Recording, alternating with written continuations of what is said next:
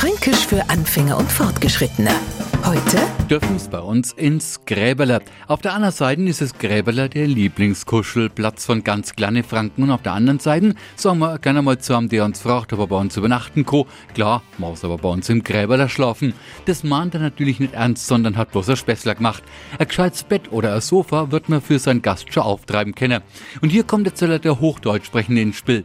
Sollten Sie fränkische Freunde haben und die mal besuchen, erschrecken Sie bitte nicht, wenn Sie ihnen sagen, du kannst gern bei uns uns übernachten, musst aber im Gräberler schlafen. Kein Franke lässt sie in einem ungemütlichen Graben nächtigen, sondern hat ihnen gerade augenzwinkernd die Besucherritze angeboten. Fränkisch für Anfänger und Fortgeschrittene. Täglich auf Radio F.